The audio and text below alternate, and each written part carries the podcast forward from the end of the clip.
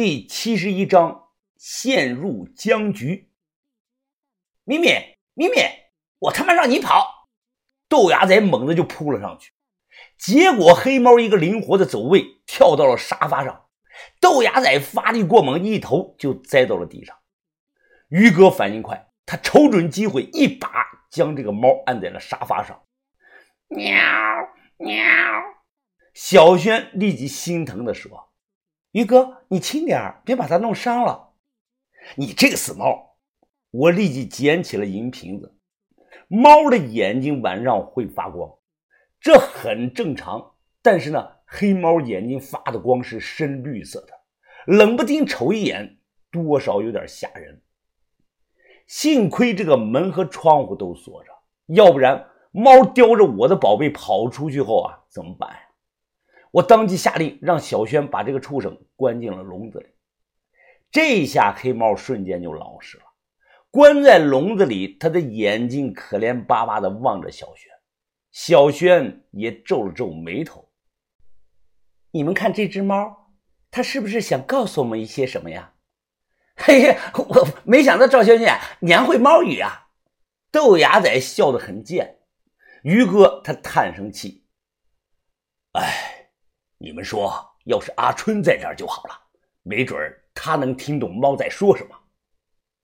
吃饱喝足，我回屋里又研究了一阵子，最后抱着银瓶子睡了过去。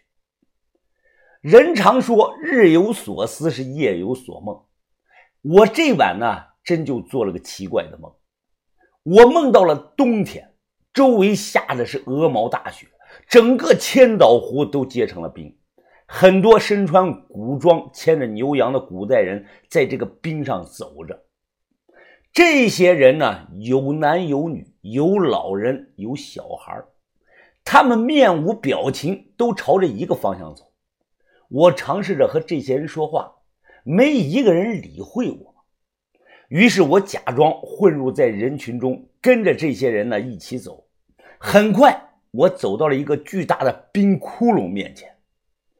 旁边有位个子很高的、长相模糊、身披一身红衣，这个红衣人呢，手中拿的正是这个银瓶子。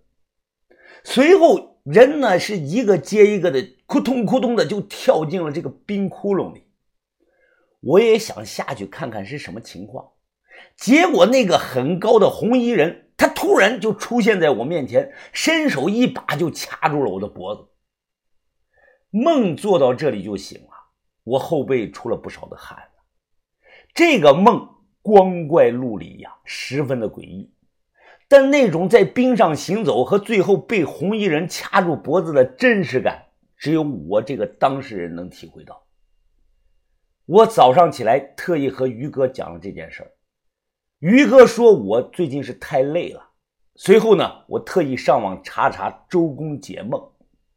我查的是梦到冬天在冰上走路代表什么，结果呢不太好。周公解梦上说，梦冰上行走，求财无祸，万事主凶，功名不进，是病体难愈。男人梦到在冰天雪地里行走，预示着前路黑暗不明，难以见到希望，即将面临障碍艰难。或有不幸即将发生。之前经历了很多，我比较信梦这个东西，因为梦不好，于是我立即采取了行动。我用这个洗脸盆啊，接了一盆水，用剪刀剪了自己一绺头发，丢到这个水里，然后我端这个盆站在二楼的过道上，直面着太阳，心中大声的默念。梦到不祥，洒在地上，太阳一出，化为吉祥。连说了三遍，我直接把这个水泼出去了。按照过去老人讲，这样呢就能破一些征兆不好的噩梦，尤其是。当梦见黑蛇、梦见洪水、梦见房子滴水、梦见白色的亭子、梦见桃花、梦见雪衣、梦见南瓜、梦见家里要分家这类的场景，醒来后一定要按照我这个方法来破一下。也别问有没有用，这是一种心理安慰。我叹了一声气，望着太阳发呆。就在这个时候，突然有个东西扑通掉在了我的头上，吓了我一跳。我抓起来一看，竟然是个蕾丝黑边的内裤。啊，对不起啊，真是不好意思。三楼有个年轻的女孩探出头来，不断的跟我道歉。很快，她穿这个拖拉鞋啊，嘎噔嘎噔的就跑了下来，红着脸小声的说：“那那个那个是我的，能不能还给我呀？”我赶忙递给她。我心里琢磨的想：最近接二连三的，到底是怎么回事呢？这是真正的凶兆临头啊！这中午。把头让我用这个墨水和白纸，将银瓶子上那排奇怪的符号拓下来。我不太会这个大拓片，何况是在这种利件上，难度不小。最后呢，试了四五次才成功。吹干这个墨，我将纸拿起来细看。把头猜的没错呀，这绝不是装饰的图案，这就是某种中古时期失传的文字。在纸上看这排文字，和在瓶子上看感觉完全不一样。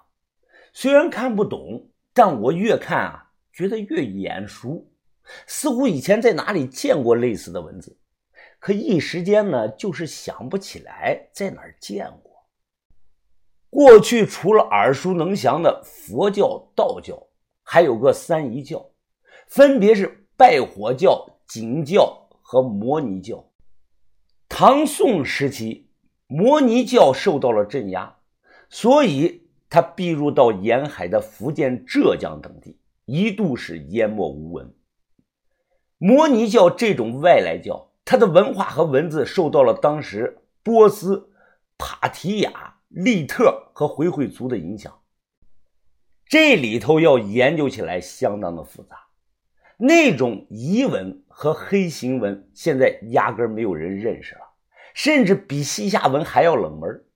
另外呢，在银瓶子这个口和瓶身之间明显有条缝隙，我尝试了拧向不同的方向都拧不开。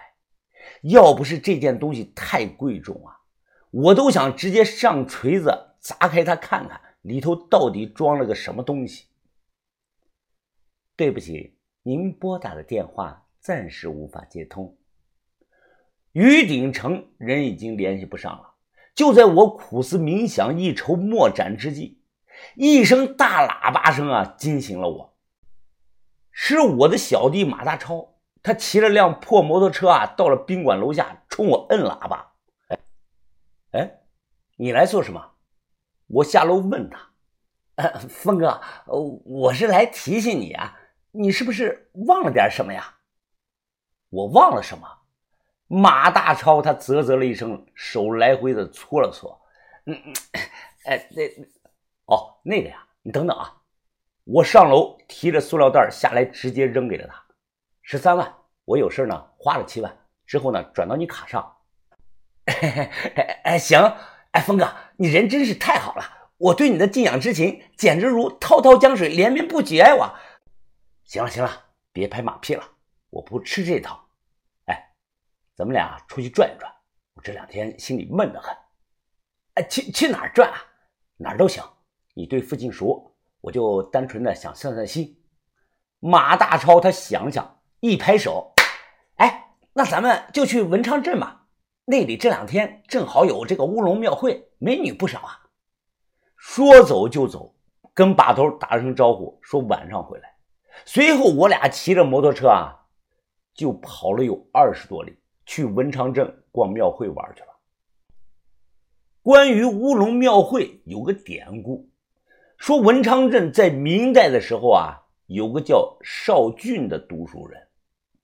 传说这个人才华横溢，到了能倒背四书五经。他十七岁去参加这个科考，因为主审官觉得他这个文章啊。表达的观点太激进了，就没让他中榜。邵俊他不服啊，他当街就拦下了主审官的马车，质问对方自己为什么没有中榜呢？主审官气坏了，当街啊就把他骂了个一无是处，狗血淋头。不料这个邵俊年轻气盛，当场就给气死了。往后几天呢，主审官一直觉得有什么东西跟着自己。他低头看自己脚下呢，刚好有条浑身黑色的小虫子。于是他就对这个虫子说：“你若是那个邵俊变的，有种你就让龙江的水香三天，臭三天。”令人想不到的是啊，第二天主考官说的话真就应验了。陇江的水先是香了三天，后又连臭了三天。此事传到了皇帝的耳朵里，皇帝让人找来了这个邵俊的卷子，仔细的看了看。之后啊，他高呼此人实在是大才呀。于是皇帝就惩罚了那个气死邵俊的主审官，又追封了那个少俊一个乌虫文君的谥号。后来慢慢的传下来。老百姓们觉得啊，乌虫文君的不太好听，最后硬是给改成了乌龙文君。凡是想读书有所成就的年轻人，那都要去乌龙庙里拜一拜少俊的泥像。十一月的庙会以乌龙文庙为中心，整体的规模不大，但是十分的热闹。来这里玩的年轻人很多。其中呢，有不少外地的美女大学生们。人群中，马大超他冲我是挤眉弄眼啊！老大，你快看那两个戴墨镜的妹子，我靠，他妈太正点了！咱俩过去聊一聊吧。我说我不敢，我他妈害羞。马大超他拍着胸脯子说：“你看小弟的，我发挥。”他整理一下这个衣服和发型，迈步的走过去，笑着对人家说。嗨，哎，一个 use me。随后我也没听清他是怎么说的，反正呢就和人家聊上了。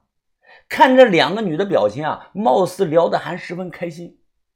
聊了一阵子，马大超跑过来呢，跟我小声的说：“怎么样，老大，你相中哪个了？你先选，咱俩一人一个。晚上别回去了，我把他俩整到宾馆里去。”